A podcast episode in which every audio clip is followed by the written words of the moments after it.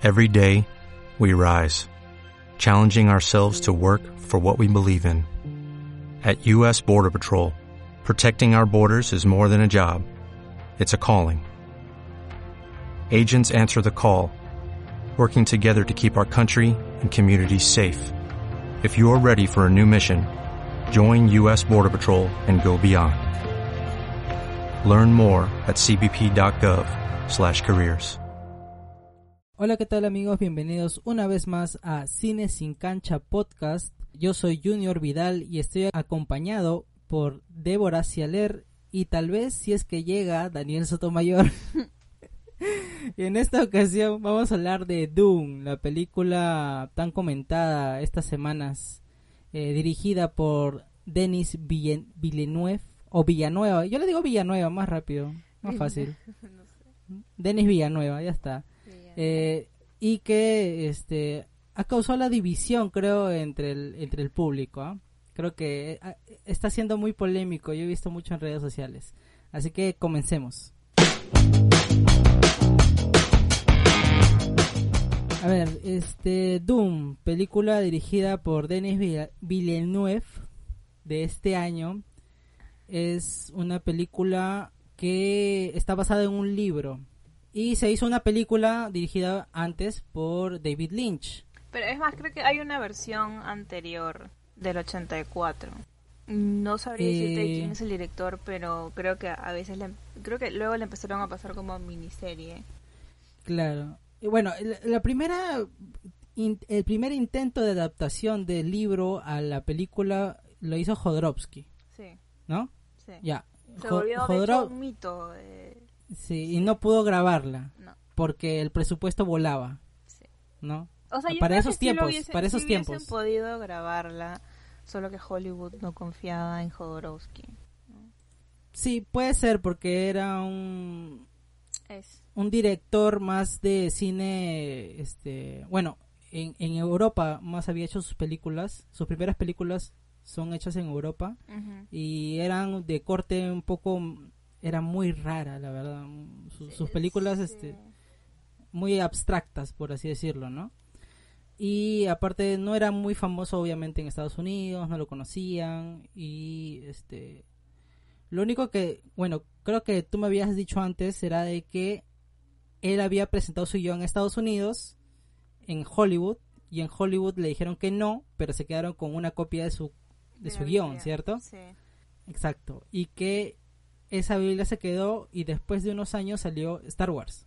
De hecho salieron varias películas, o sea, no sabría decir, o sea, la, la más conocida es Star Wars, pero de hecho se robaron varias ideas, Sí. según Jodorowsky. ¿no? Y lo que Sí, según gente- Jodorowsky. Y lo que mucha gente también dice en realidad, ¿no? Mm, Porque de hecho sí. Hollywood se robó a muchos de los artistas gráficos y el equipo, parte del equipo técnico que Jodorowsky había reclutado para hacer Sí. Dune y se quedaron en Hollywood y Jodorowsky no tuvo trabajo en Hollywood. Claro.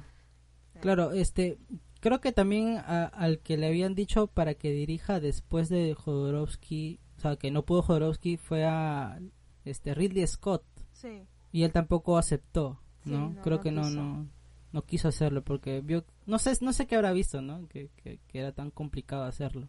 Pero sí, o sea, la obra es muy complicada en realidad. Sí, de hecho es, es un libro bastante extenso, o sea, de hecho hay tomos, ¿no? Frank Herbert primero escribe la obra en varios tomos, es un es súper extenso, tiene muchas partes filosóficas y de hecho para lo que ya el libro planteaba, digamos, visualmente estaba muy adelantado a la época, ¿no? Para poder grabarlo. Sí. Entonces, e- era, era un proyecto casi imposible para el, para el tiempo.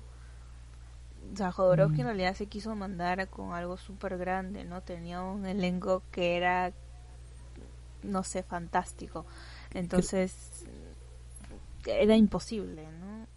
Era, era, no sé, era como hacer Harry Potter, ¿no? En ese tiempo. Entonces, no se dio y, y o sea, yo diría que ha sido una película más o menos maldita, ¿no? O sea, porque bueno, ya cuando llega Sí. a manos de David Lynch, en realidad Lynch es un- o sea, se avergüenza de esa película. No lo culpo, yo también me avergonzaría. O sea, yo me, me avergüenzo de haberla visto. Imagínate cómo se sentirá él de haberla hecho. Te lo juro, yo vi esa película hace dos meses, habrá sido. Y, y en cada momento decían qué momento acaba, que acabe, que acabe, no puedo, no puedo, no aguanto esta película, qué va a pa-?" O sea, no Sí, entendía. da, da como vergüenza ajena verla. Sí, porque eso es muy quemada su, su visión de, de Doom en algunas, este, tanto como en escenografías como en escenas que son un poco raras, Y en actuaciones. pero, pero, y en actuaciones, pero también ape- aparte de todo eso no se entendía. Muchas pasa- cosas yo lo no, lo yo que no pasa entendía. Es que creo que para, o sea, de, de hecho, Plasmar la filosofía, ¿no? sí, plasmar la filosofía y también querer meter todo en una sola película era bastante ambicioso. De hecho, yo no, no creo, o sea, y lo firmo, no creo que en realidad eh, Lynch haya planteado o esa haya sido la visión de la película. O sea, creo que simplemente le dijeron, ¿sabes qué, brother? Pon tu nombre y punto. Este... Y, y, o sea, de hecho, eso, o sea, eso es algo que yo alabo bastante de, de Denis Villeneuve, porque él ha dicho, yo voy a hacer la película siempre y cuando sea en dos partes. Porque no se puede hacer todo en uno. O sea, y yo, Claro. de verdad, o sea, ya tratando de, de entrar de una vez, Ya. eh, de hecho, hay cosas que, que no se entienden y creo que tienes que llegar con cierto conocimiento del mundo de Dune para poder entender un poco la película. Pero si es que no lo entiendes, te queda como algo místico y entiendes algo. O sea, de hecho hay, hay cosas que son no verbales en la película. Por ejemplo, el tema de la especie, de que, que o sea, este, este también, esta onda medio... ¿En la de, en la de Lynch o en la de No, no, en, Este, en la actual, en la de en la- Dune de, de Denis Villeneuve. O sea, es que no te explican para qué sirve la especie, no te dicen qué hace, sí. y no es necesario, ¿sí? Sí, no- al- al mismo, al mismo sí te explica, o sea, al comienzo, al comienzo, al comienzo, apenas al así, comienzo, ra- comienzo, rapidito, comienzo, hablas en rapidito. Que en realidad te- se te pasa como un así muy rápido. Y, Sí. O sea, mm, No, y hay una escena en no la es que una muestra, explicación, explicación. hay una escena en la que muestran la especia. Sí, pero no te explica ¿Ya? para qué. Simplemente, Y- y o de- sea, lo, y que de- más lo que más se te queda, creo yo, de la película es que la venden. Y la gente la vende muy caro. Y por eso Claro. es que eh, los Harkonnen y los Atreides quieren apoderarse de Arrakis por Sí. dinero. O sea, es Y lo que que, más eso- se te queda de la película. Sí, y bueno, yo sí, sí entendí que con, gracias a eso pueden viajar por el espacio y explorar nuevos mundos. Sí, pero es que creo que hay cosas más detrás de la especie. Ah, obviamente, Que creo que hecho- sirven que para más, muchas más cosas, ¿no? Claro, que eso es lo que no se ve en esta versión. Ah, Y creo sí. que en la versión de Lynch, De Lynch, bueno, la vi creo creo, que, que el año sí. pasado o hace dos años, no me acuerdo. El año pasado, eh, te lo dicen. O sea, es como muy pobre la manera en que explican las cosas. Sí, sí, sí, sí, sí, sí. Pero bueno, ya entrando a, a esto de la película, eh, eh, Doom trata acerca de la especie, ¿no? Que es un producto el cual es muy beneficioso para el, no solo para el- un planeta, sino para el universo, creo yo, ¿no? Porque la, Es- la venden en todos los porque la, venden en todos los planetas y esto es como obtener petróleo, ¿no? Es como obtener el Sí. Y ya, y tú vas al, al país donde tiene el petróleo, invades y explotas el petróleo hasta que no quede nada, ¿no? Porque eso es lo que te sirve nada más. Sí. Porque de hecho Eh, es como que la minan, ¿no? Entonces tienen estas Sí. como naves pues. y empiezan a minar la especie en el desierto. Sí, la, la verdad es que a mí se me hizo muy mucho como esto de Irak y Estados Unidos y que invade y quiere explotar el petróleo y este y después se va, una cosa así. Una, una cosa parecida, ¿no? Pero acá el emperador, que es el líder supremo de todo, eh, tiene a los Harkonnen que están explotando este este producto de la especie, pero de un momento a otro decide que se vayan los Harkonnen y que es uno de cómo cómo poder decirlo, una provincia, tal vez. Los Y- Harkonnen son, son, o sea, son de, o sea, es So- es otro planeta, pero pero podríamos llamarlo una, una provincia del emperador, ¿no? Y lo, y lo otro son los Arakis, no, los, Los Atreides. Atre- Atreides, que les manda a ellos ahora, ahora ustedes explótenlo, ya no los este, Harkonnen, ahora los Atreides. Pero esta es una estrategia militar, porque en realidad lo que busca el emperador es matar debilitar, matar a los Atreides porque los Atreides están adquiriendo un, poder mucho mayor y que amenaza al emperador y al imperio, ¿no? Eh, básicamente es eso, es una estrategia geopolítica militar que, se quiere desatar ahí. Y bueno, ahora, eh, esa es la base de la película. Es, una película más este geopolítica, bélica, ¿no? Más allá, eh, tiene cosas místicas, sí, pero eh, el, el, la idea base de, de, la película es esa. Sí, Ahora, de hecho hay, hay bastantes ideas en, en, en Dune. No, no, sí. Claro, o sea, digamos, el tema, o sea, lo que une todo la película, claro, es el tema de la especie. Pero también, o sea, yo creo que ya en la segunda parte más van a entretejer el tema del, del elegido, ¿no? O sea, ah, sí, claro. o sea, darle la importancia a Timothy Chalamet, ¿no? O sea, como, y a Zendaya. Claro. Ahora, lo bueno, comencemos con lo bueno de la película, creo yo, porque hay cosas, hay varias cosas para destacar.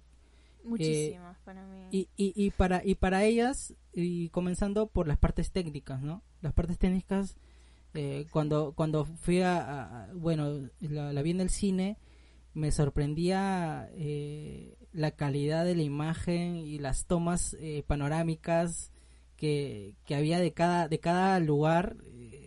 es increíble, la verdad. Verla en el cine es bacán, o sea, tú no te aburres por eso, ¿ah? Esas cosas te, te llaman mucho la atención. Sí. Te llaman o sea, tiene, Lo que pasa es que, bueno, o sea, el director escogió grabar en locaciones reales, cero CGI, cero estudio, cero set.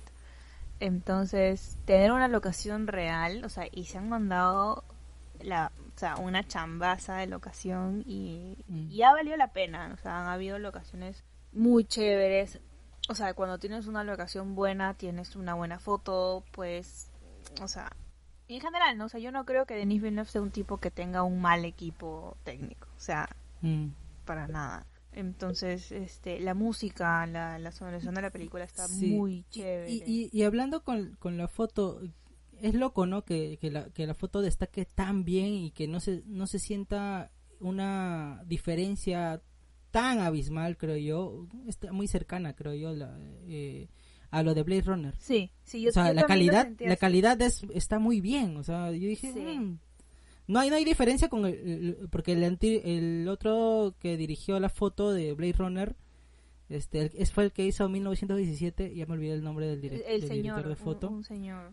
Sí, que es, un crack. que de hecho creo que, ganó su primer Oscar con Blade Runner. Con Blade Runner, y sí. Que él había tenido peliculones y recién con Blade Runner ganó. Este... Sí, y esta vez este el que hace la dirección de foto es el mismo que va a hacer la dirección de foto de Batman de la película del próximo año de con, Robert Pattinson. Entonces eh, vemos que en la fotografía al menos Roger Dickens. Roger Dickens ahí está Roger Dickens es un crack. Y, y, me acuerdo que mucha gente decía que era lo que más destacaba de Blade Runner, ¿no? De hecho sí, o sea, la foto es, una de las mejores cosas de la, de la... Pero pero había más cosas en Blade Runner, en Blade Runner tiene muchas más cosas para poder destacar, ¿no? Eh, eh, pero acá no se siente mucho la diferencia de que él no esté. Y eso es, eso es algo que a mí me gusta, que, Igual creo que lo, lograron bien. Sí. Lo lograron bien. O sea, yo, yo de, hecho, de hecho creo que el estilo también de, de Denis Villeneuve, o sea, es está bien marcado, ¿no? O sea, mm. creo que es un tipo que se deja entender. O sea, mm. creo que todo su equipo, todas sus cabezas de área se han sabido comprender, se han sabido, ¿no? Igual en Blade Runner, ¿no? O sea, pero creo que acá, que es una película tan difícil, o sea, es un guion complicado, en realidad es una historia complicada. Y más aún que tienes la presión de que han habido em, versiones pasadas, ha habido una versión interrumpida, con, con Jodorowsky, que de hecho es la película que nadie vio, pero que todo el mundo quiso ver. O sea, ha, ha tenido que haber cierta presión en ese grupo, ¿no? Entonces, y trabajar en un desierto y que al final todo se vea bien. o sea, y que tú realmente tengas ganas de querer seguir viendo una película que es pura tierra. lo lograron, lo lograron, sí. O sea, yo de hecho, como te dije antes de empezar a grabar, ¿no? La vi tenía sueño, o sea, llegué cansada a verla, pero en ningún momento me dormí, me atrapó, o sea, al comienzo como que sí estaba como media tontada, pero me desperté hace, porque tenía ganas de verla, ¿no? O sea, la construcción que han hecho todos en esa película es que te da ganas de, ver la película, o sea, estar ahí pendiente de ver qué pasa. Sí, y bueno, de, eh, bueno, el diseño de producción también es increíble. Increíble. O sea, sí. Eh, de hecho, el plano este que cuando están todavía en el, en el planeta, antes de, ir a Arrakis, están en el planeta los Atreides, y tienes a Timothy Chalamet atrás nubes flotando y está el agua cristalina con las rocas, o sea, eh, yo me quedé estúpida. o sea, tienes, o sea, tiene planos que son dignos de un, una pintura. O sea... todos son cuadros. Sí, ¿no? todos. Todos son cuadros. Eso sí, sí, sí, sí. Yo sí noté que, o sea, eso es lo que yo dije, wow, gracias a Dios lo estoy viendo en el cine porque que es una película para verla en cine. O sea, no, no, o sea, yo sé que hay mucha gente que no, que no puede por la pandemia. Sí, entiendo, entiendo, muy bien, tienes toda la razón, amigo. Pero si pueden verla en el Pero cine. si puedes verla en el cine, anda. No se van a arrepentir. Sí, o sea, en ese aspecto, ¿no? En el aspecto de lo, grande que es la película. Es una película imponente. Sí, sí, es, es, es increíble. Y, y eso acompañado del sonido, porque el sonido... Sí, la música, o sea, yo creo que en realidad hizo muy bien en poner todas sus fichas y jalarse a Hans Zimmer. O sea, lograr que Hans Zimmer eh, deje tirada la, la última película de Nolan para irse con él o sea, valió la pena. Gracias a Dios que, que, no le hizo caso a Nolan y se fue con... Sí, porque digamos, dejar Dune por Tenet, no, no. Sí, no. Sí. Claro, fue. Y, y, y tenía momentos, este, la música, ¿no? Tenía momentos, este, muy espirituales, momentos muy, este, filosóficos, momentos y había música como mezcla de música africana con estos, este, tambores, con bombos. Sí o cuando huía, ¿no? Te ponían eso, el, sonido de los tambores. te creaba esa tensión que te acompaña, o sea, que no, que no te fastidia, simplemente es como que hace que el momento esté increyendo, ¿no? Que aumente la presión de la escena y tú digas, o se mueren, o alguien se apare ahorita aparece alguien, o sea, y que realmente sientas el peligro que tienen los personajes. de hecho, esa es la chamba de Hans Zimmer también en la, claro. en la época dorada de Chris Nolan, o sea, él ha sabido también ensalzar esas películas, ¿no? Entonces acá lo siento que lo ha hecho muy bien, o sea, ha habido una conversación previa entre entre Denise y este hombre y así, o sea, han hecho magia para mí. Sí, sí, en el aspecto visual y sonoro para mí es 10 de 10. Perfecto. Yo no puedo no puedo darle algo menos, ¿eh? O sea, yo creo que este hombre no, no nos podemos quejar en el crafting que tiene, o sea, lo hemos visto en Arrival, lo hemos visto, o sea, yo creo que eh, con esta película ya se consagró como uno de los mejores directores, creo, de los últimos 10 años, diría yo. Yo creo que su consagración es con Blade Runner. ¿ah? Para mí la consagración de algo así épico es Blade Runner. bueno, lo que pasa es que también Blade Runner es una película también visualmente un poco más compleja, ¿no? Sí, pero pero como como decíamos, este no solamente lo visual, hay más cosas en Blade Runner que a mí me gustaron muchísimo. Sí. Y, que acá ya voy a comentar y que no no me parecieron tan acertadas. Pero sigamos con lo bueno, sigamos con lo bueno. Este, lo bueno. Eh, otras cosas buenas. Yo creo que los personajes secundarios me gustaron demasiado. Jason Momoa, por Dios. Oye, me gustó Jason Momoa. Sí, o sea, yo, yo de verdad soy creo que de las pocas mujeres que no sé si es que existan, pero en realidad a mí Jason Momoa me da igual. o sea, a mí me, me importa tres pepes Jason Momoa en cualquier película. Pero aquí es un... o sea, logras encariñarte con él, temes por su vida. Sí. Y dices, qué gran hombre, qué gran guerrero. O sea... En todo momento se gana el cariño, ¿eh? En todo el momento se gana el cariño. Sí, o sea, y sientes como los otros personajes también lo quieren. O sea, y le agarras mucho más cariño por eso, ¿no? O sea, que Timothy Chalamet se empieza a preocupar por Jason Momoa en la película. A mí me causó bastante sentimiento, de verdad. Mm. No, sí, es un gigantón que este es muy cariñoso, ¿no? Es muy cariñoso. Sí, lo, que sí me pareció un poco cliché es que le dieran las bromas a Jason Momoa, ¿no? Pero dije, bueno, ya. Ah, ya, Bueno, pero eso de que tiene músculos, ¿de verdad? No. o sea, Eso- esa línea sí me pareció un poco como que por las puras estamos en una película Sí. seria, ¿no? Sí. Esto no es Marvel. Claro. Pero bueno, ya. Le quieren dar un poco más pues, de entonación al, eh, al cariño y a, ¿cómo se empatía tal vez con el personaje. pues, ¿no? Sí, pero o sea, pero sí lo lograron. O sea, sí, yo creo que en general con, con estos personajes pequeñitos lograron bastante. A quien sí extrañó un poquito fue a Batista. Pero no lo vi tanto como me hubiese gustado verlo. Sí, no lo mostraron tanto. Sí, No lo pero de hecho sí siento que la elección del casting Pero es que, buena. pero es que el villano principal, ah, eh, bueno, al menos en esta en esta parte de la, de, de la saga, es el, el es este ¿cómo se llama este? Sí, pero Sí, no es Stellan. Duque, no, es- no es Duque, es este varón, creo, varón, ¿no? varón Varón, ya. Sí. El varón, ya, él es el villano y sí es villano, o sea, sí se nota que O es sea, villano. Su forma de sí. su forma de ser villano no es que, Es- no qué malo soy. No es convencional, es, es un villano despreocupado, como... Sí, es, es muy fuera de la caja de la construcción de Eh, este pero villano. es que es un pero sí villano- sabes que es un tipo que te va a hacer daño. Es un villano político. Sí. Porque él, él te dice, este, no, está bien, no lo vamos a lastimar, no te preocupes. Y, pero después cuando se va, dice, no, sí lo vamos a lastimar. Pero usted está diciendo que no lo vamos a lastimar. No, pero ellos no saben que nosotros vamos a, A dejarlos por ahí, manera de que... en- claro, que mueran, pero que se- sin que se den cuenta que fuimos nosotros los que lo hicimos. Claro. O sea, que, no, que, que la culpa no sea directa hacia nosotros, sino que sea natural. Sí. Entonces, Es eso es muy político. Es, es un, es una historia política.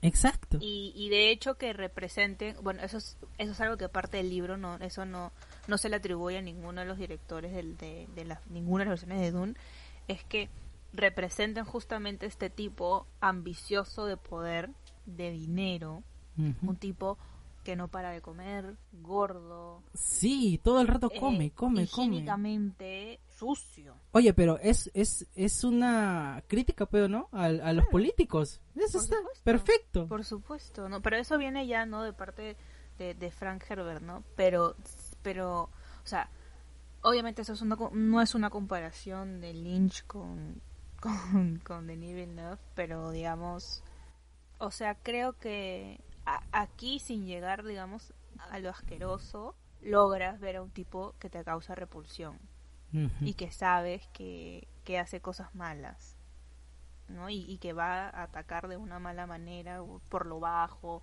o sea, Mm. ¿no? En cambio, digamos, o sea, comparando personajes, ¿no? O sea, el varón Harkonnen de Lynch era un tipo que te daba náuseas, Pero por cómo estaba caracterizado, en realidad, o sea, Era muy feo. sí. Entonces no te causaba repulsión por lo que hacía, sino por cómo se veía. Porque había una Claro. exageración de por medio. En cambio, o sea, yo siento que esta película en, en cuestiones de caracterización es muy fina.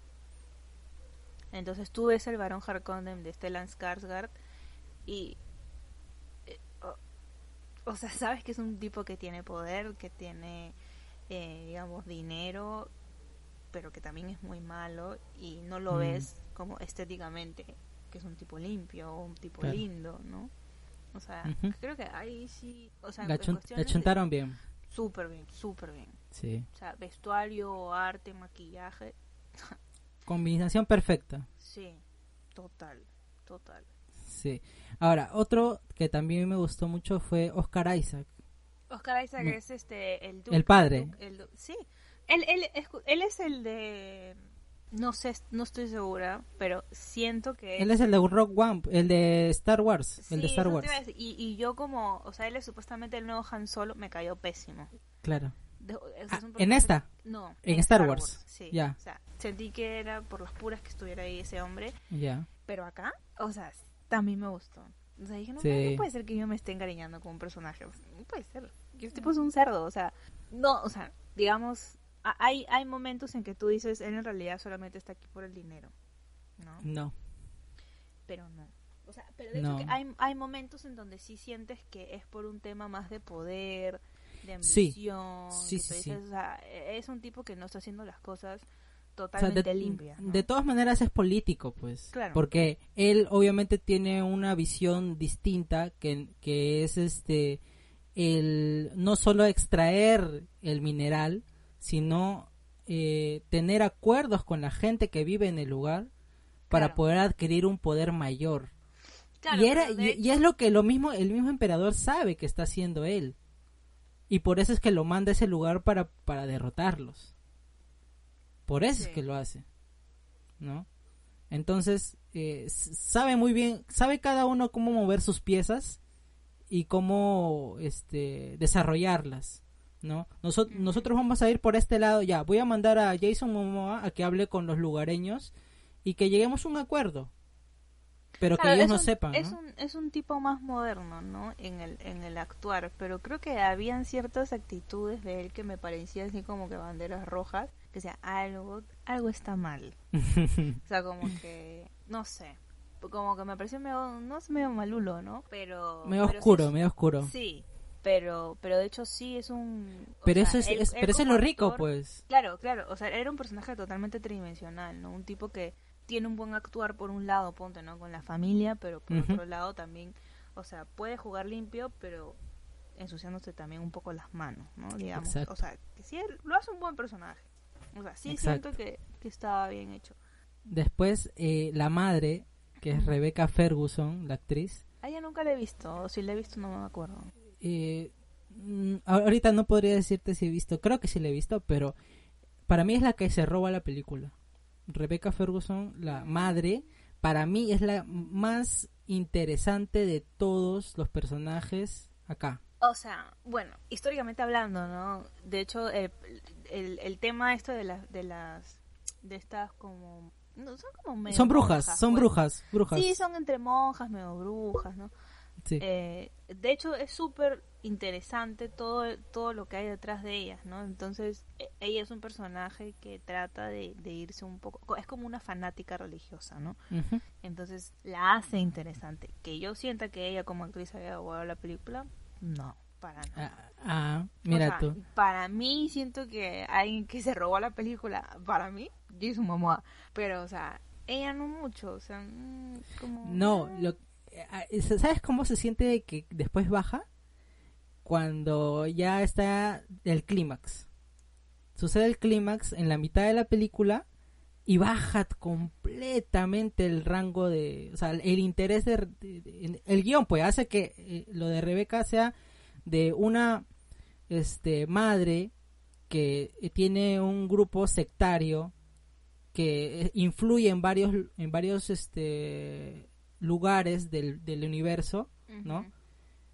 Y que este tengan a un ella tenga un hijo que supuestamente puede ser el elegido como que no porque ah, por rato se duda de eso se, se pone en tela de juicio eso eh, las intenciones de ella, porque el mismo Oscar Isaac le pregunta a ella, ¿no? Tú como madre, o sea, tú como como esta como este grupo vas a defender a tu hijo, o sea, no como madre, sino como este partícipe de este grupo sectario que si realmente vas a, apoyar a tu hijo, ¿no? Entonces hay algo más detrás de todo eso. No, no solamente es la madre. Ella tiene algo mucho más importante porque ella, como se dice, ¿no? Ellos tratan de manejar el imperio por debajo, por, por el lado oscuro, por las Que de hecho sombras, sí, ¿no? ¿no? Porque, porque conversan con, con, con todas las cabezas importantes, ¿no? Son quien- quienes mueven los hilos también de cómo funcionan las cosas Sí. en el imperio. Y si Se te das cuenta, no, pero son las que sí. y eso me recuerda mucho a la iglesia católica. Es que eso es eso exactamente es, Son o sea, muchas. Herbert es un tipo que, que ha disfrazado los males de la tierra en este libro. ¿no? O sea, él habla de muchas cosas. O sea, él ha, él ha escrito este libro, no sé, en el 50, en el 60, y él te habla de calentamiento global, te habla de enfrentamientos políticos, te habla de los males de la iglesia influyendo en la política. Y son cosas que hasta el día de hoy vemos. Sucede, O sea, sí. que, que, que, digamos que somos más conscientes ahora, pero existían desde hace miles de miles de años. Y él dijo, "Oye, ¿sabes qué? Vamos a hablar de esto, ¿no? En un librito. Un librazo. sí. No, el libreto. sí, pues. No, y, para- y a mí me interesó demasiado e- ese mundo, ¿no? De, cómo, cómo se maneja ella, cómo se maneja su grupo sectario. Me, me- llamó mucho la atención. Y aparte, bueno, ya hablando de la actuación de ella, me parece que el rango actoral de ella es bien, bien grande. Porque puede ir de un momento eh, todo serio, tranquilo, este, eh, ¿cómo se dice? Enigmático a uno dramático fácilmente, rápido. O sea, eh, rompe con todo. Me gusta, a mí me gustó mucho. En esta escena, o sea, digamos, son cosas que tú no te esperas, ¿no? Como la escena de, del helicóptero, ¿no? Cuando, cuando ellos son raptados por, por, por los por guerreros claro. Harkonnen y, y empieza a hablar, pues, ¿no? En esta voz como de...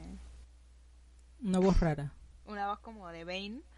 O sea, claro, son, son escenas que impactan, ¿no? Y, de hecho sí, o sea, no, que no, me, no digo que me parece una mala actriz, pero, o sea, eh, sí, claro, eh, tiene un buen rango actoral, ¿no? O sea, o sea, es un personaje que pasa por muchas facetas en una sola película, ¿no? En dos horas y media tienes un montón de facetas de todos los personajes, ¿no?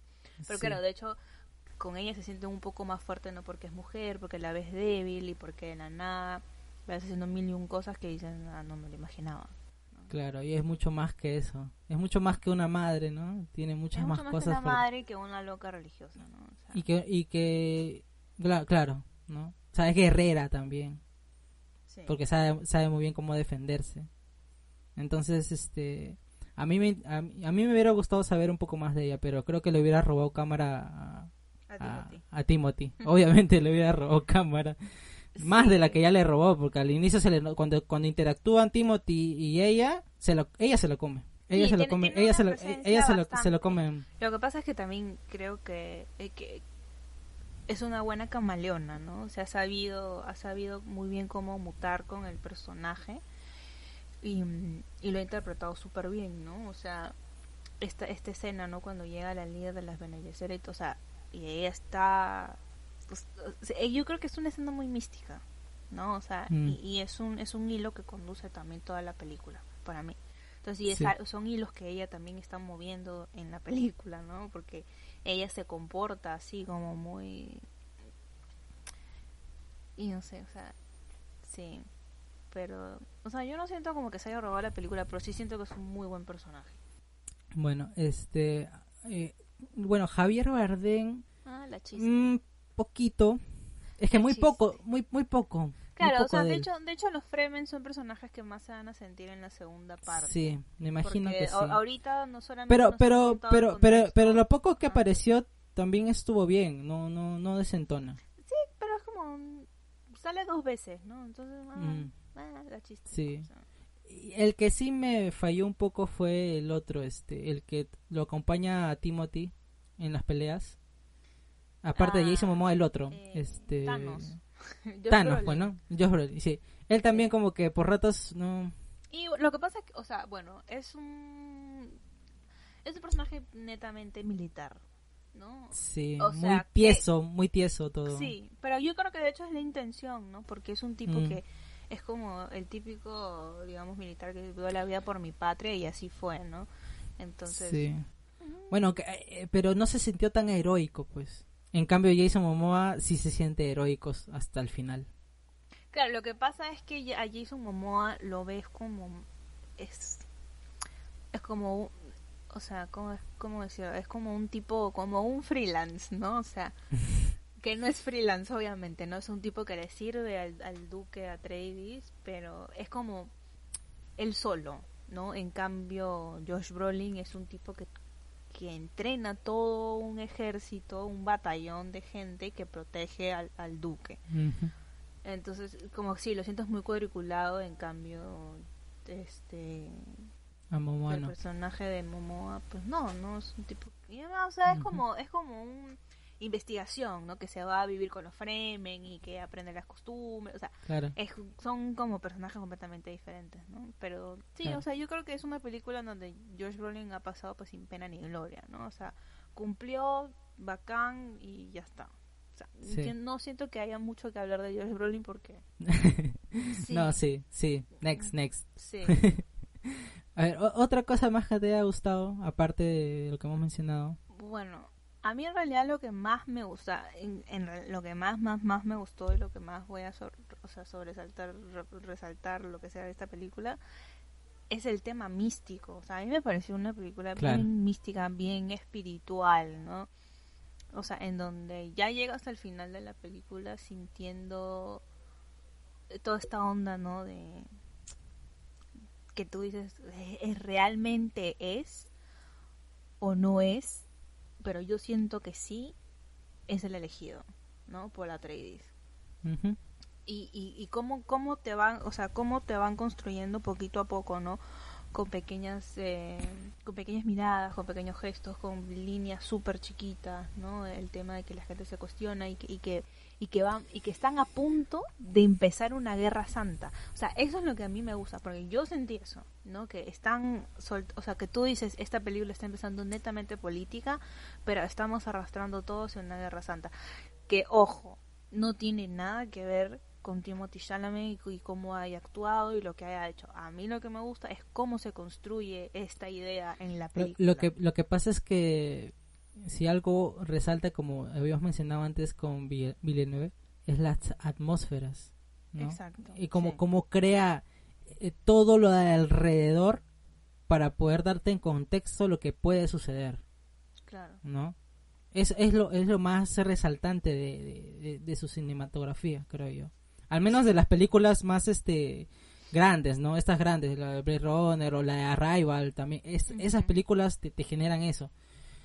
Eh, pero más allá, ya yendo ya a la parte eh, de la historia y cómo se desarrolla esta, para mí es una película en la cual están pasando cosas siempre, no dejan de pasar cosas, situaciones. Eso, eso no, por eso es que tú te, estás ahí, ¿no? Ves, no, no te pierdes porque dice, ah, esto va a pasar y sigue pasando. y va pero, ojo, no, pero, no, no te, cansa. Sea, no. al menos a mí, no te cansa, ¿no? Porque no, no, no. tienes momentos en donde siempre pasan, o sea, siempre pasan cosas, ¿no? Obviamente, porque sí. se fuga, porque hay un ataque, porque hay una pelea, pero también tiene situaciones donde siempre pasa algo, pero hay un descanso.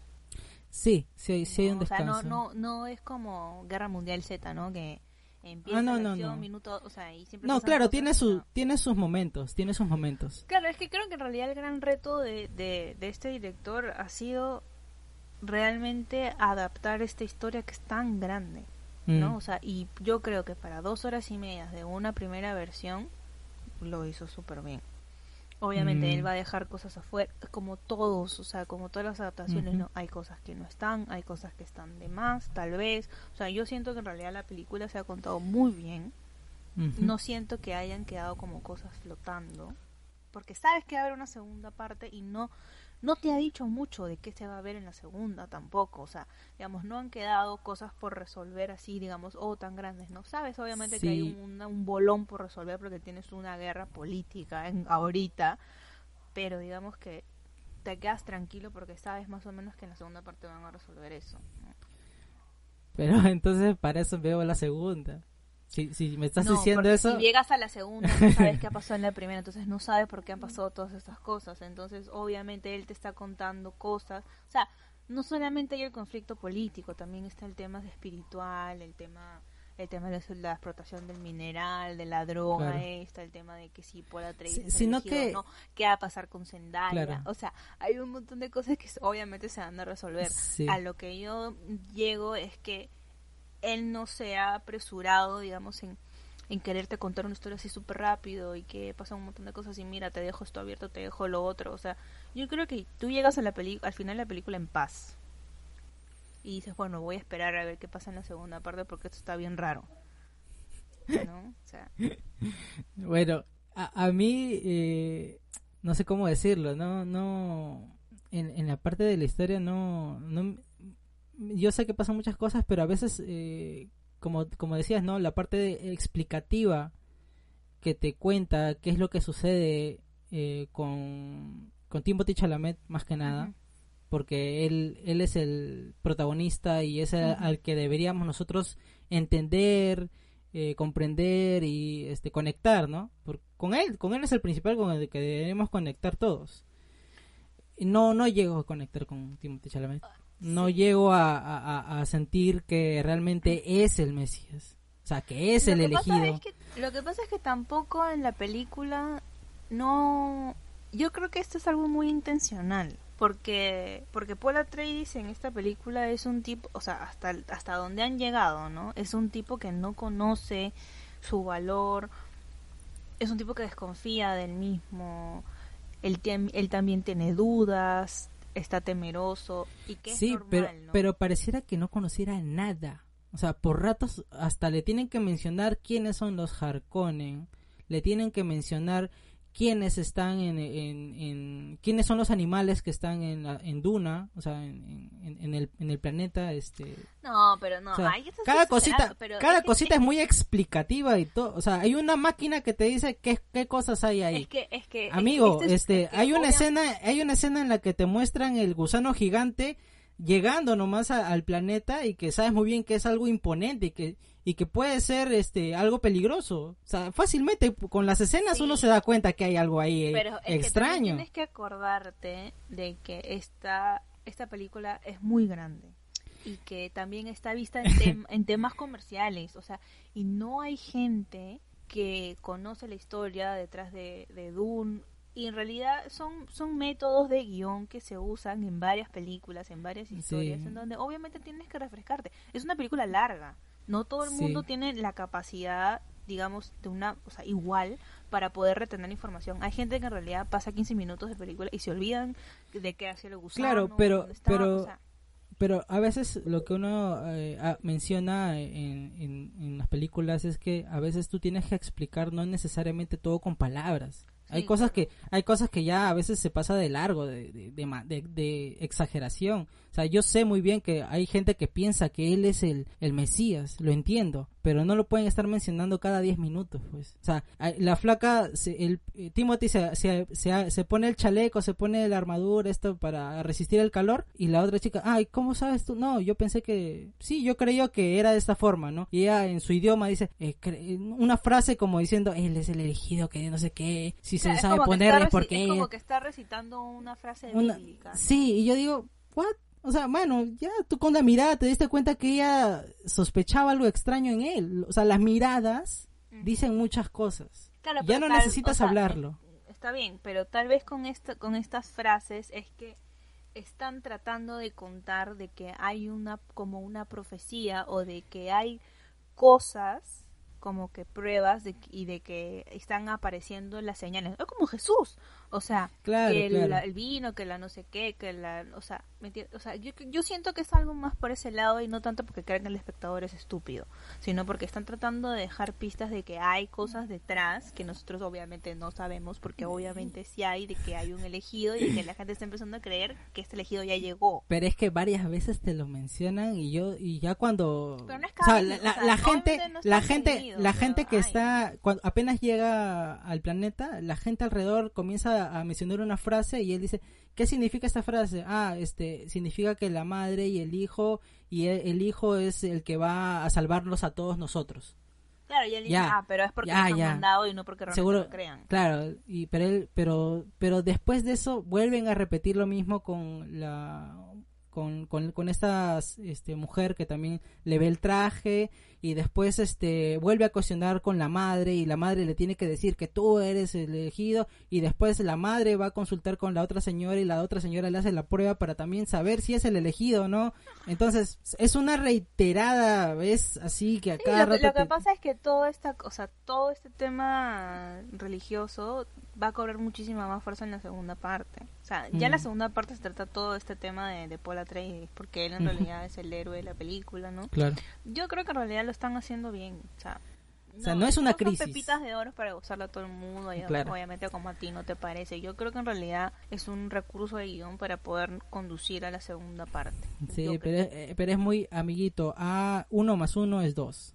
Dos más dos es cuatro. Así como. yo lo sentí así. Es que también te apuesto que si, que si lo hubiera hecho menos, ibas a decir, no, ya, pero lo que pasa es que dejó muy así como por encima que él era el elegido. O sea, que póngase, o sea, ya, o sea yo hubiera preferido que si, si, lo, si lo estaba haciendo, pocas veces.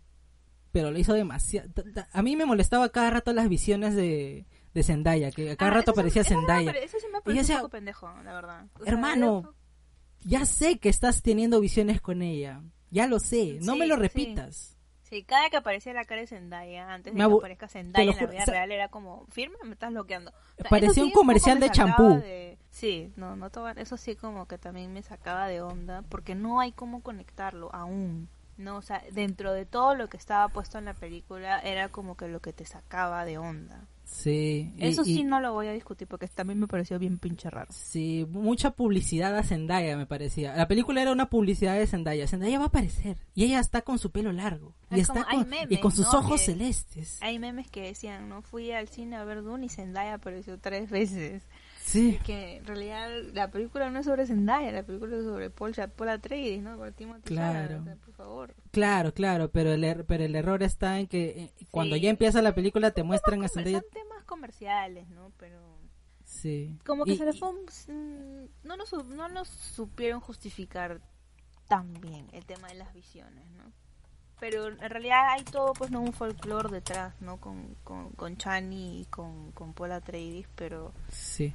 Se sintió un poco raro que sea tan precipitado en la película, ¿no? Y que se mencione si... Bueno, es que es como que te lo mencionan creo al comienzo, al medio, Mm, al medio, al medio, al medio, al medio. mm. Pero, nada, bueno, sí, a mí, a mí sí me pareció, o sea, visualmente fue un poco raro, ¿no? O sea, creo que es un tema más de visión que de cómo se ve, ¿no? O sea, yo creo que es un tema de, de ritmo, o sea, en, mon- en montaje, Claro. creo. Y, y, y, y lo, lo, lo peor de todo es que cuando aparece Zendaya, ya aparece, aparece en escena. Y me pareció como, me... Oye, es Mary Jane de, de Spider-Man, esa flaca. O sea, la actitud. La actitud es igualita, igualita. Eh, o sea, le- lo toma a Timothy como si fuera cualquier cosa. Oye, ¿qué, quién, o sea, ¿tú qué eres un flaquito así chiquito? No, no, no. No, ¿quién? No. O sea, lo, lo ningunea muchas veces. Y le dice, oye, ¿sabes qué? Yo creo que vas a morir. Toma, Espera, toma, es que si toma la espada, que- es que pero vas a morir, estoy seguro. Es que, pero si te pones a pensar, o sea, es es un es un contraste en cómo la gente lo ha tratado previamente, ¿no? Porque tienes a, a, a gente Fremen, obviamente no todos, ¿no? Simplemente está este la que era la jueza, ¿no? Esta morena que le dice, ay sí, que tú que te pusiste bien las botas, que no sé qué, no sé cuánto, ven te ¿no? Entonces tienes a Javier Bardem también que lo que lo está protegiendo, ¿no? Digamos, de, cierta manera lo está padrinando. Y, y viene Zendaya y le dice, oh chubolo, anda que te van a matar, ¿no? O sea, pero chévere, ¿no? Chévere, porque es la chica con la que él ha venido soñando desde hace tiempo y le dice, oh, no vas a morir. A mí me pareció bien, ¿no? O sea, que de hecho esperaba que la, que la aparición de Zendaya sea un poco como más más gloriosa, ¿no? Pero estaba ahí en la tierra tapada, ¿no? Fue como, oh, bueno. Más místico, al menos. Claro, ni, más ni místico. eso, no Sí, hubo eso. palabra, o sea, como- es que eso no pasó. Y yo dije, puta. Y yo digo, mira, mira, ya, hablando de Zendaya, Zendaya, yo, ya- yo la he visto ya en Spider-Man. La he visto en este en sus series de Nickelodeon, ¿ya? Que ella tenía cuando era más chivola. No la he visto en Euforia. Es que ahí Pero- pero- que verla. Pero, No, o sea- pero yo digo, este, siempre actúa así.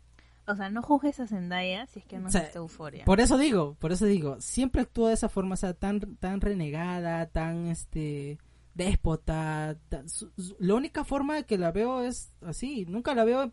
Ah, en la película esta con, con este, de Netflix, que es con el hijo de Washington, de Denzel Washington, que también actúan los dos, que es Oh, una pareja los dos. También actúa de la misma manera, déspota. Ah, este, Marlon y... Ma- No. O sea, no hay Ay, otra-.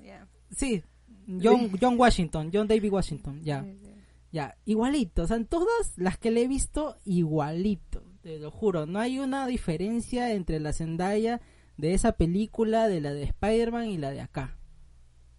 Porque en, la- en las visiones de Timothy al menos Sí, parecía que algo había, parecía que algo había, Sí, pero cuando aparece, es como que te, te revuelcas, te caes. sí. Y no, No, es que No. también creo que ah, hubo hubo mucha expectativa por, por Zendaya en esta película. no, es que mira, mira, yo em, a lo personal yo no tenía expectativa por Zendaya. O sea, Porque yo decía, quería ¿qué, verla qué, qué va a pasar con ella? Normal, ya. Pero cuando me lo muestras en la película tantas veces a ella, ahí sí te genera expectativa. Claro. Eso, a mí me generó expectativa la propia película. En la misma película me generó la expectativa. Pero bueno, porque desde eso, antes eso no. también fue algo que se habló desde el, desde el comienzo, ¿no? O sea, desde antes de, que- de que saliera la película. cuando de hecho ya estaban haciendo la promo, ¿no? Sí, pero es que... Zendaya aparecía mucho comercialmente cuando en realidad Zendaya no tenía mucho protagonismo en esta película, ¿no? O sea, yo creo que hubiese sido mucho mejor que la guarden un poco más. Mm. Que no la hubiesen mostrado en ninguno de los sueños, simplemente, o, tal vez una sola vez, ¿no? Y sí hablar o mencionarla un, un par de veces durante la película y verla al final para, para, digamos, para decir, ah, wow, la chica. Pero era como, es más, ella abre la película hablando. ¿Por qué? O sea, no sé. O sea, el, el tema de Zendaya así como que también fue algo que me resonó un poquito. Pero bueno, vamos a ver si en la 2 es que, es que de eso no se, pero es que de eso no se trata. Pues. No, es que lo que pasa es que el personaje de Zendaya en la 2 tiene mucho, tiene mucha más fuerza. sí, es que lo, lo, que pasa es que por la se, se, entrelaza bien fuerte. Claro, claro. Yo me imagino que debe, ser espectacular la segunda película, pero todavía no pasa. O sea, estamos hablando de la primera. pero o sea, a lo que me refiero es que tal vez sea la manera en que estén calentando los motores para la segunda, ¿no? Bueno, a mí no me... En realidad siempre se puede cuestionar y al final decimos, ah, bueno, fue por esto. Pero, o sea, sí me parecen como... Me parecieron raras las apariciones en los sueños de Paul Atreides con Zendaya. Eh, de hecho, como, como tú, ¿no? O sea, me esperaba como una aparición más chévere, ¿no? Y, no, o sea, no, no llenó las expectativas. No, y eso, y eso mata mucho. ¿Qué, ¿Qué va a pasar también? A mí me mata mucho. A mí, cuando acaba la película, yo digo, ah, ya. Que si pasa algo con ella, no me importa, la verdad. Si, si ella la matan, no me importa.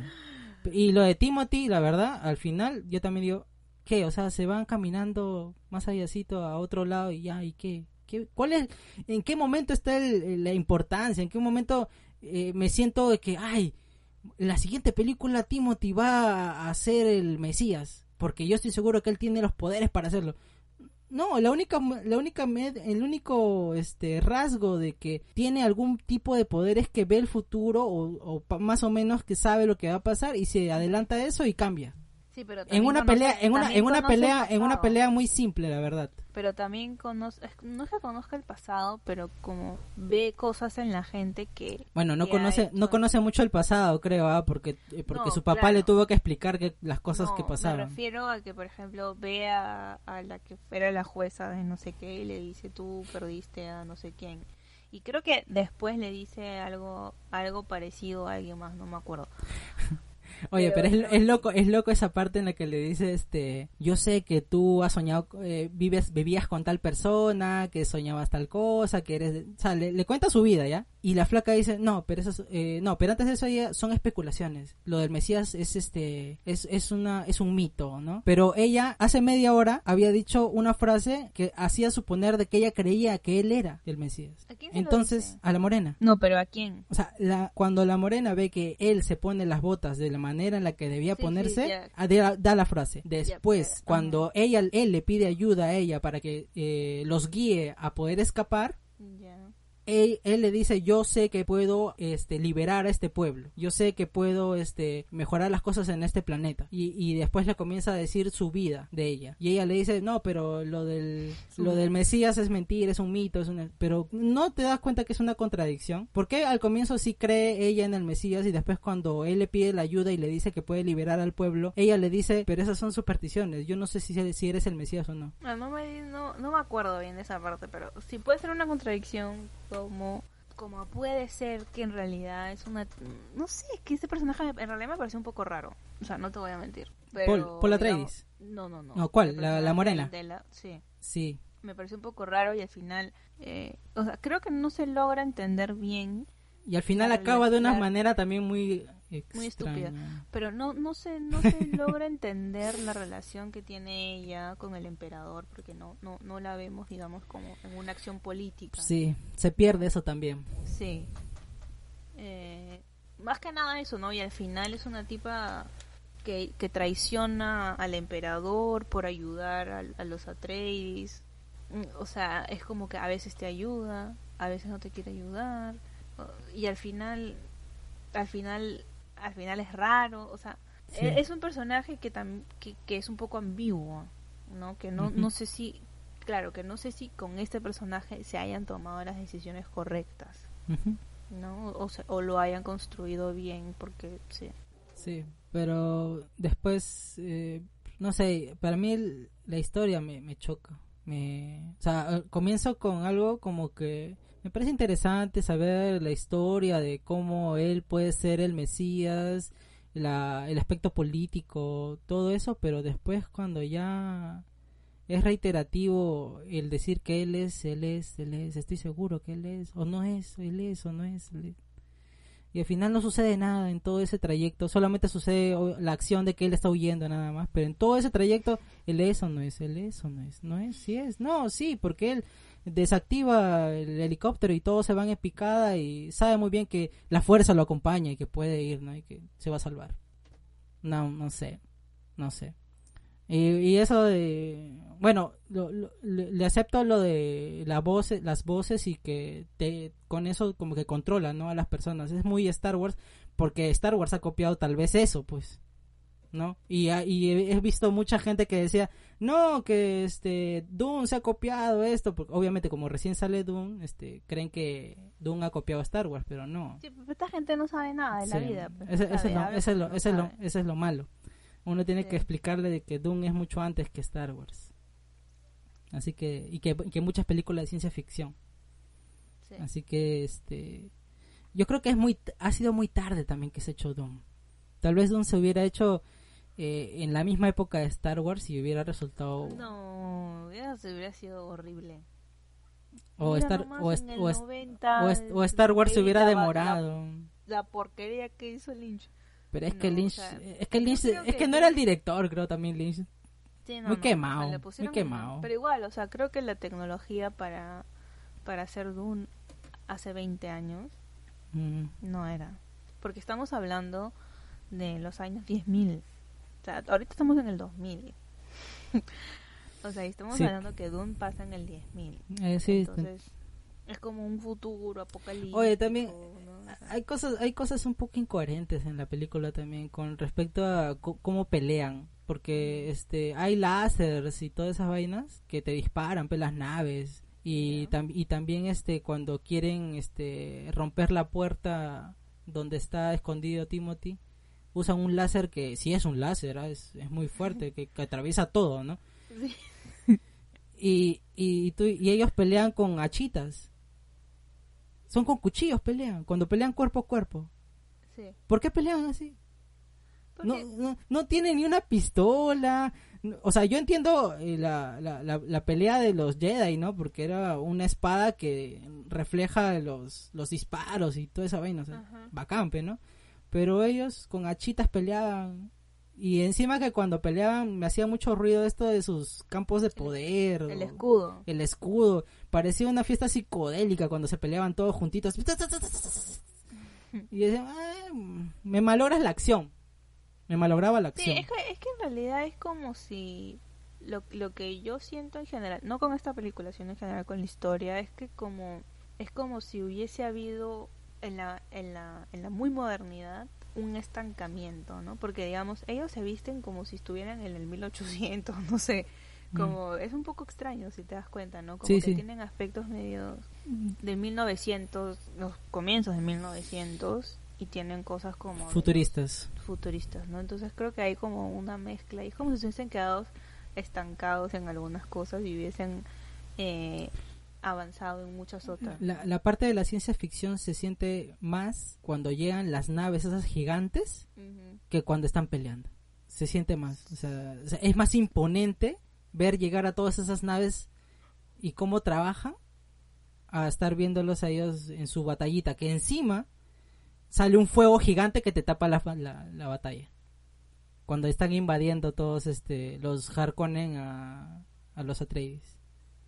Es porque sale un grupo por un lado, otro grupo por otro lado, y se van a juntar para pelear. Ya, bacán, se van a juntar y sale un fuego inmenso y te tapa toda la batalla. Y ahí quedó. No me acuerdo.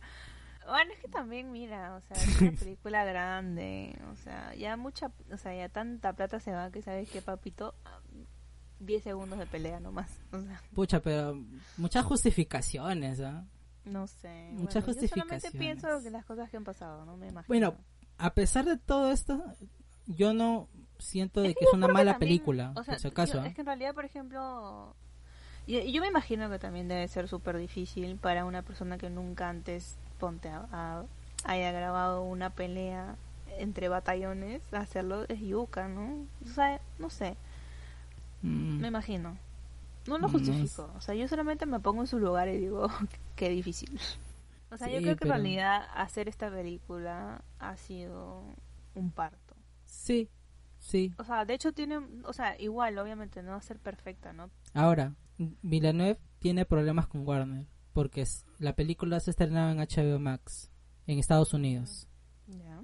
Y él, él como Nolan, Ay, cuando, no. cuando, cuando Nolan renegó de que Tenet no podía estrenarse en HBO Max, Lo mismo- sí. Y puso el grito en el cielo y que no, y Bueno, que... Es que también imagínate, pues el hombre habló con IMAX para que lo pongan en HBO Max. Yo también me molestaría. No, yo no digo que no, pero eso está generando de que los mismos directivos de Warner piensen en que si hay una segunda parte, él no estaría a cargo. Mira, yo, yo creo que... Ese es el sería un- problema. se- sería un poco estúpido que a, est- a estas alturas del partido lo saquen de la segunda parte. Y conociendo a los de Warner, con ellos cualquier cosa me espero, la verdad. Con los Mira, directivos de si- Warner, sí. Si, si lanzan una segunda parte y él no es el director, no la veo. Ahí sí la ves en HBO Max. No, ni ahí, no la vería. Porque, Ah, sí. porque sé que me voy a decepcionar, que no me va a gustar, que no va a ser igual.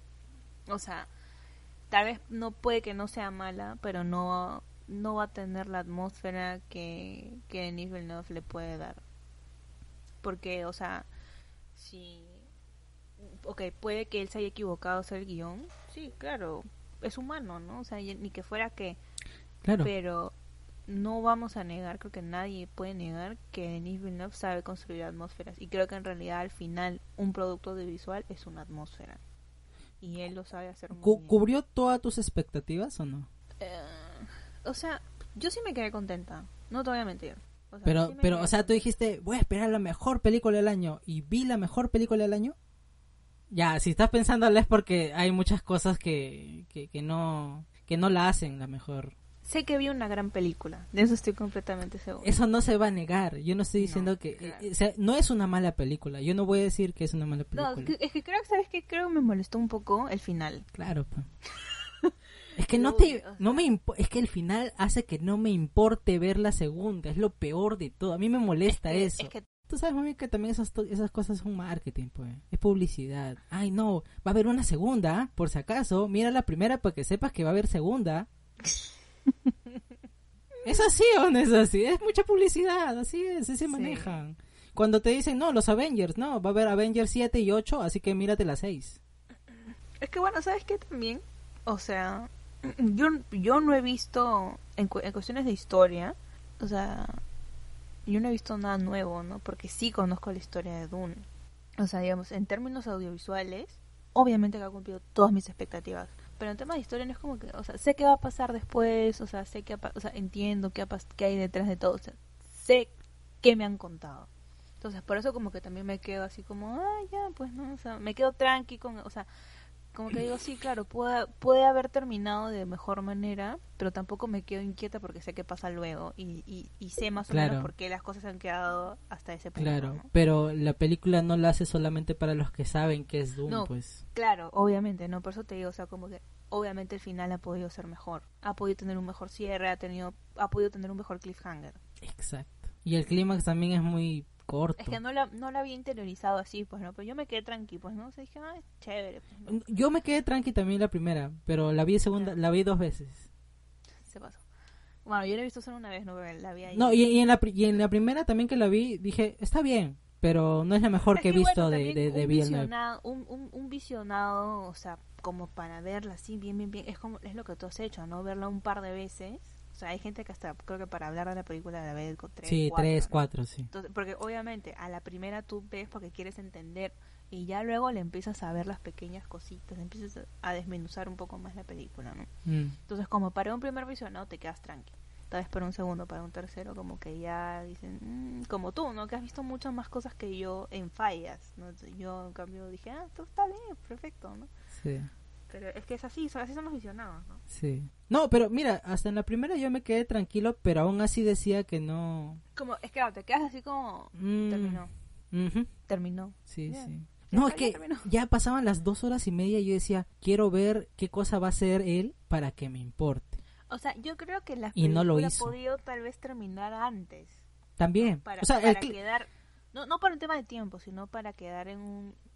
Para quedar momento más, colgando, más, más sí, tensión, Sí, sí. ¿no? Es que, como, como te digo, ¿no? El clímax está muy adelante. Está en la mitad de la película. Y eso hace que, de que después se vaya en picada, en picada, en picada, baja, baja, baja, baja. Y lo único que es más resaltante es cuando él pelea con su con el otro pata ¿Sabes, de... ¿Sabes dónde de- creo que la película debió terminar? Cuando llegan y conocen a los Fremen. Ahí ha debido terminar la película. Para que tú digas, ¿Quiénes son? Claro, quiénes, o sea, bueno, sabes más o menos quiénes son, ¿no? Sí, Pero ¿no? dices, lo van a recibir bien. Realmente Javier Bardem los va a cuidar, los va a padrinar. ¿Dónde está Zendaya? Claro. Está con ellos. Y aparte, O- o y aparte que cuando los encuentren sean más agresivos. Porque son agresivos, pero no lo son tanto. Claro, un, poco más como así, este... Como el moreno que peleó con Timothy. Claro. No, no, agresivos no es la palabra, es como ¿Intimidantes? más desconfiados, ¿no? Así como, ¿y tú, ustedes qué hacen acá? ¿Qué quieren? Mm. Como, claro, como el moreno este que... Que, Que se siente el peligro realmente que tienen ellos. O, la incertidumbre de si realmente los van a ayudar, si se van a unir o no. Claro. Y que aparezca ese gusanote que apareció, pero que aparezca casi como atacándolos otra vez. Porque los controlan, pues, ¿no? Los controlan. ¿Quién controla que los Eh, a, a- a esa cosa... Al final sale que están controlando a uno de esos em- animales gigantes, una persona encima. Y, y, la, y Zendaya le dice, este es el poder del, de- del planeta o de... Y este solo es el, esto solo es el comienzo, le dice. Del poder del- de la arena, el poder de no sé qué. Del desierto. Del desierto, ahí está, el poder del desierto. Ujú. Ya. Y era eso, pues, de que hay una persona que está controlando ese animalote. Bueno, no sé, pero la cosa es que la película... Ve- Pero mira, hay cosas que uno... Pero si te estás olvidando cosas, no sé si sea porque solamente la viste una vez o porque hay No, cosas o sea, que... la vi después de haber caminado siete horas. o sea, ya también, por favor. No, pero, pero sí, o sea, ahora que me pongo a pensar, claro, la película debió terminar antes, en un mejor, un mejor, o sea, sí, un mejor cliffhanger, creo. O sea, sen- sentir realmente el peligro, temer por la vida de los protagonistas. Que me importe Timothy, en ningún momento me importa Timothy. Es una Ah, persona... a mí- a mí es una, a mí es una me persona... cuando, cuando es una llegan perso- los Harkonnen, me invaden la casa y lo vi durmiendo así como un pajarito. Ay, qué güey, Siempre duerme, en toda la película estaba durmiendo, me daba cólera a mí. Toda la Pero- película pero- sueño, sueño. Y desper- despierto también su sueño, conches. Porque le cae la arena, Ah, sí. le cae la arena y ahí también comienza... a- Claro, a- pero porque él es susceptible a, a la sí, droga, pues. sí, sí. Pero Zendaya peca cada rato da cólera. Todo el rato ahí comercial. No. O sea, mira, eh, ¿cómo podría decirlo, no? Es un producto audio- audiovisual muy bonito. No, no bonito, es espectacular. Ya, eso ya eso no puedo- yo no puedo decir que es bonito, es, es muy poco para decirlo. Es un producto audiovisual espectacular, pero con una historia que no está al nivel de esa de ese nivel espectacular del técnico. No llega a estar en ese nivel. Cosa que noto más en Blade Runner. En Blade Runner al menos me intereso por el personaje principal. Es preocupante saber que en cada momento es la, la incertidumbre de que, morir. de que se puede morir, Sí, sí. ¿no? O sea, la atmósfera está. Y eso No que digo que no. también pasa, ¿no? Pero, pero sabes que se van a salvar también. Porque si no se acaba la película. Eh, también. Pero bueno. No, no, no sé, o sea... Y sabes qué, por ratos yo sentía a, a Timothy un poco duro. No sé si soy yo. La verdad es que la duro. verdad es que ninguno de los dos me gustó, ni él ni Zendaya. No, pero es que Zendaya en realidad acá no, no, no pinta nada, ¿no? Pero... claro, ejemplo, Timothy debería impor- eh, al, al menos tener más recursos y no los Claro. tiene ahí. Pero, o sea, en donde sí me, sí me gustó mucho fue en la, en la escena de la caja. Porque se le ve Ah, desconfiado, se, o sea, se nota que está, o sea, no que, no que se note que está actuando, sino oye, se nota un, una performance chévere. claro. Pero Pero, pero por rato sí lo sentía bien, bien, bien actor. ahí sí, ahí sí. ¿no? Y, y, y, y lo peor es que ahí re- sale bien y la que también sale bien es la mamá, porque la mamá es la que está ahí detrás de él. y también lo apoya. Y cuando, cuando él está en la caja y, y está sufriendo, cuando está solo, pe, con la caja y la, y la, la tía le está presionando la mano, pe, porque supuestamente le va a sacar la mano. Y por detrás de la puerta está la mamá ahí rezando y que el sufrimiento viene hacia mí, Sí. pero que te voy a pasar todo el dolor para otro lado y que para que no sientas, ¿no? Tienes que concentrarte, Jedi, ¿no? Una cosa así, como, como Yoda con, con Luke, una cosa así. Ya, eso me gustó. Sí. En realidad es una escena muy chévere. Sí, sí, esa, esa- Por- esa por- escena. porque, porque tienes dos capas, ¿no? Que están ahí, ni dos, o sea, son como tres capas que están al mismo tiempo. Mm. No, y, te- sí. y, y no, y ni, si- ni siquiera, o sea, ni siquiera entiendes qué está pasando. Pero dices lo que está pasando es muy chévere Sí. y muy raro, No, esto- ¿no? Que, que, que es más o menos la onda de la película, ¿no? Porque creo que por donde lo han tratado de llevar. y, y algo que, de- que debió se- sentirse más en toda la película. Al menos con Timothy. Sí, sí, pues. Porque, claro, ah, sí, o sea, sí, claro, si separamos las, las escenas en donde no sale Timothy, todo está muy bien. ¿No? En, en cuanto a actuaciones, ¿no? está Timothy, está todo bien. Y, y cuando aparece Timothy hay partes que están bien, pero Bajón. está con otra gente. Porque No lo ayudan, no- porque lo no- ayudan. No solo, no solo con la mamá, ojo. claro, con porque Jason, con- con Jason también, con Jason Momoa también. No, por ejemplo, cuando tiene conversaciones con el papá, no, también... Oye, se nota, se nota la diferencia, ¿no? Se nota la Sí, diferencia. eh, hasta es más, cuando creo que cuando Timothy, ha- hay una parte que, que abraza a un señor, un viejito, ¿no? Que, que sale, de hecho, en... en, en ah, el, gordito, ¿no? el gordito. Sí, él, Sí. Él, es, él es un, es un padre, ¿no? En Lady Bien tierno, bien tierno. Sí, y lo abraza, lo abraza así todo como un palo seco, ¿no? O sea, sí, no me había puesto a pensar en eso. Es que vi la película porque, con ganas de verla, pues no, o sea, no, no la analicé así como a profundidad ahora que me pongo a pensar. Bueno. O sea, no, no lo analicé a Timothy, porque no le quería prestar atención. No, obviamente uno si va a ver la película quiere disfrutarla y sentirse, ¿no? Sí, es que no sé, o sea... Pero cuando la siento- comienzas a siento pensar, la- a pensar, a Sí. cranear, ahí es cuando te das No, cuenta, pero por ejemplo, me pongo a pensar en el papá y digo, chévere. Me pongo a pensar en Jason Momoa, bacanazo. Me pongo a pensar en la mamá, bien. O sea, varios bien, bien, bien, ¿no? Josh Rowling, bien. O sea, y Timothy, o sea, quieres tratar de encontrar como algo positivo. Y no es que tenga cosas malas, ojo, porque tiene cosas, tiene muy buenos aciertos Timothy actuando. Pero digamos, creo, creo que no, no, no llegó a darle a la nota alta la mayoría del tiempo. Ahora, ¿lo logrará en la segunda si es que hay una segunda? En teoría debería, Ahí se le tiene que exigir, ¿ah? debería y tendría, porque el personaje de Paul tiene, o sea, ya evoluciona mucho para la parte que, que Y, empiezan a estar y- con los y ya y no están ya no están los secundarios que lo van a ayudar ¿ah? ya no está Oscar Isaac ya no está Jason Momoa solo va a estar Zendaya que ahora Javier Bardem entre entre entre protagonismo. entre Zendaya y Timothy que van a ser los protagonistas tienen que levantar la película Sí, pero también van a aparecer, tienen, o sea, van a aparecer otros personajes que también van, van, digamos, van a balancear la película, ¿no? O sea, en realidad pa- pasan muchas cosas en esta historia que no solo se centran en Paul Atreides. sí pues O sea, pero hay pero otras, hay otras otras cosas que de hecho vamos a ver a Batista más tiempo en pantalla. Ah, también, en teoría también. deberíamos, Deberíamos ver más a. Batista en esta segunda parte. y el emperador que hasta ahora no aparece en la película no ha salido O sea, el emperador en realidad creo que en la segunda parte tampoco sale mucho. O sea, creo que va a salir, pero de repente no tanto. Eh, aparece un nuevo personaje que, que, tam- que es este parte de los Harkonnen, que, que va, a- va a estar trabajando como va a tener a Batista como un sidekick, ¿no? Que en realidad es el personaje que iba a ser Mick Jagger y es el personaje de Sting en la versión de Mm, Lynch. sí sí sí Entonces, ese personaje también va a aparecer y va a tener un poco más como de, de protagonismo en la historia, que es lo que se tendría que esperar, ¿no? De esta segunda parte. Mm, sí pero ¿Quién será? No sabemos. pero mucho pensamos de la segunda parte y eso no me gusta No, no, ya sé, estamos hablando, pues. No, ¿Qué no, di- no, sí, pero, pero, pero, pero to- casi, casi todas Es las que yo cosas. creo que no todo va, no todo va a recaer en Timothy en la segunda parte. No, no. Ah, bueno, sí, sí, sí. Pero digo, Pero o sea, sí, claro, en realidad Timothy va a tener que hacerlo mucho mejor que en esta primera, pues. chambea, mano, chambea. Sí, claro, no, que haga su tarea, ¿no? Que, que estudie un poco más el personaje, que, que se preocupe por por actuar bien solo, ¿no? o sea, de hecho hay, hay un montón de, de escenas que va a estar rodeado de gente, pero digamos, o sea, siento que debe, que, por ejemplo, en estas, en estas escenas que él está solo y se cuestiona su, su lugar en el mundo y, y qué pasa con él y tal, o sea, debió hacerlo un poco mejor, ¿no? O sea, no lo hace mal, pero debió hacerlo mejor. ¿no? Mm. Entonces pues. lo mismo debería...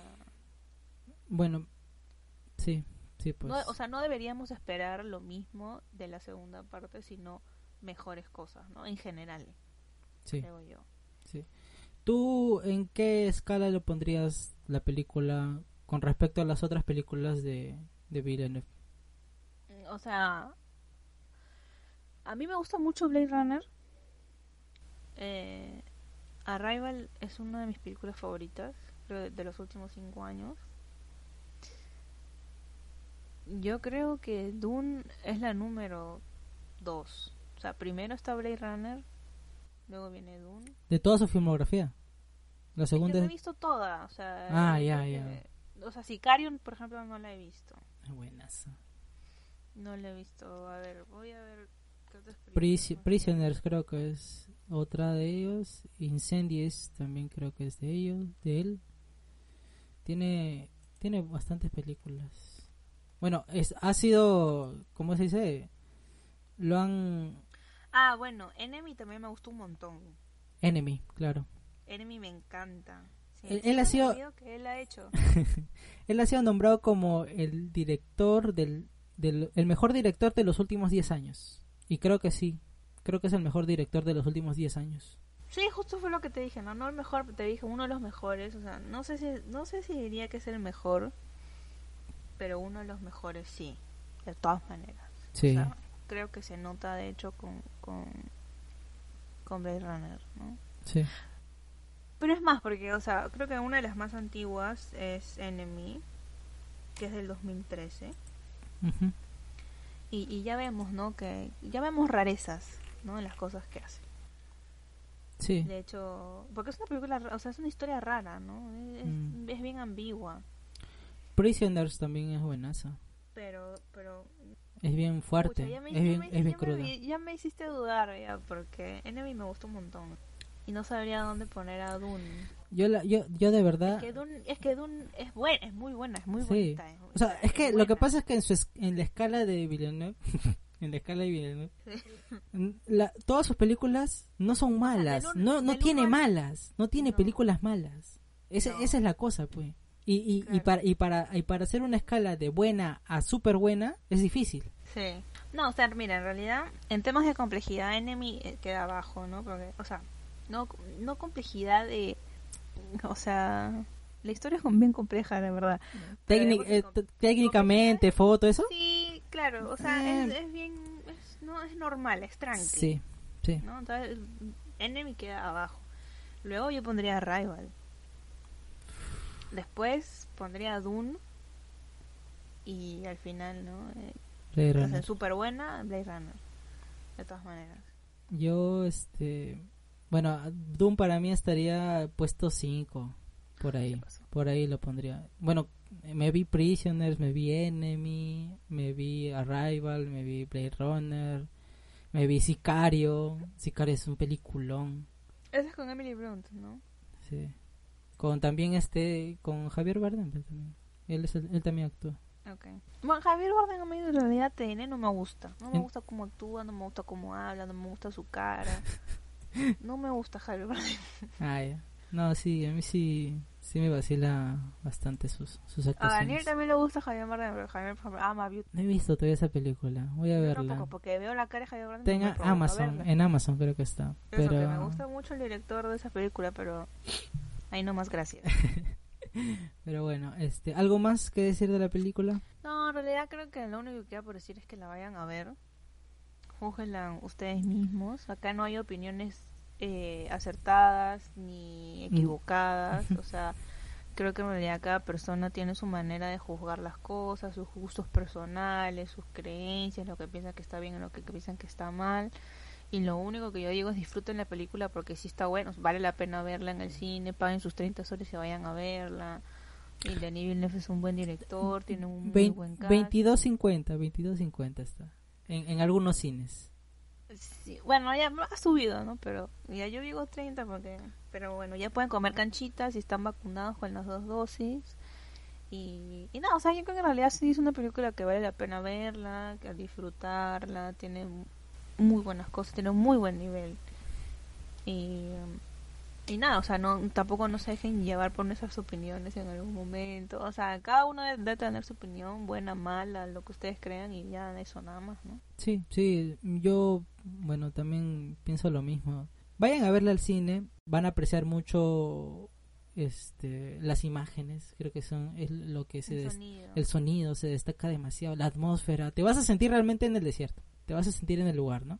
Y, y es bonito, es bonito. De verdad, a mí me, me encantó mucho el diseño de producción. Estoy fascinado con esas cosas. Me, me gusta demasiado. Véanla y este recuerden que estamos en redes sociales. Estamos activos en Facebook, en Instagram, en TikTok también. Síguenos como arroba cine sin cancha. Si quieres escuchar el podcast en o otra plataforma que no sea Spotify, puedes escucharnos también en iBox, en Google Podcast, en Apple Podcast también estamos, eh, en YouTube también subimos nuestros podcasts, así que eh, conéctate con nosotros y coméntanos qué te pareció la película, tal vez si tienes alguna diferencia o este piensas lo mismo que nosotros, bienvenido sea, ¿no?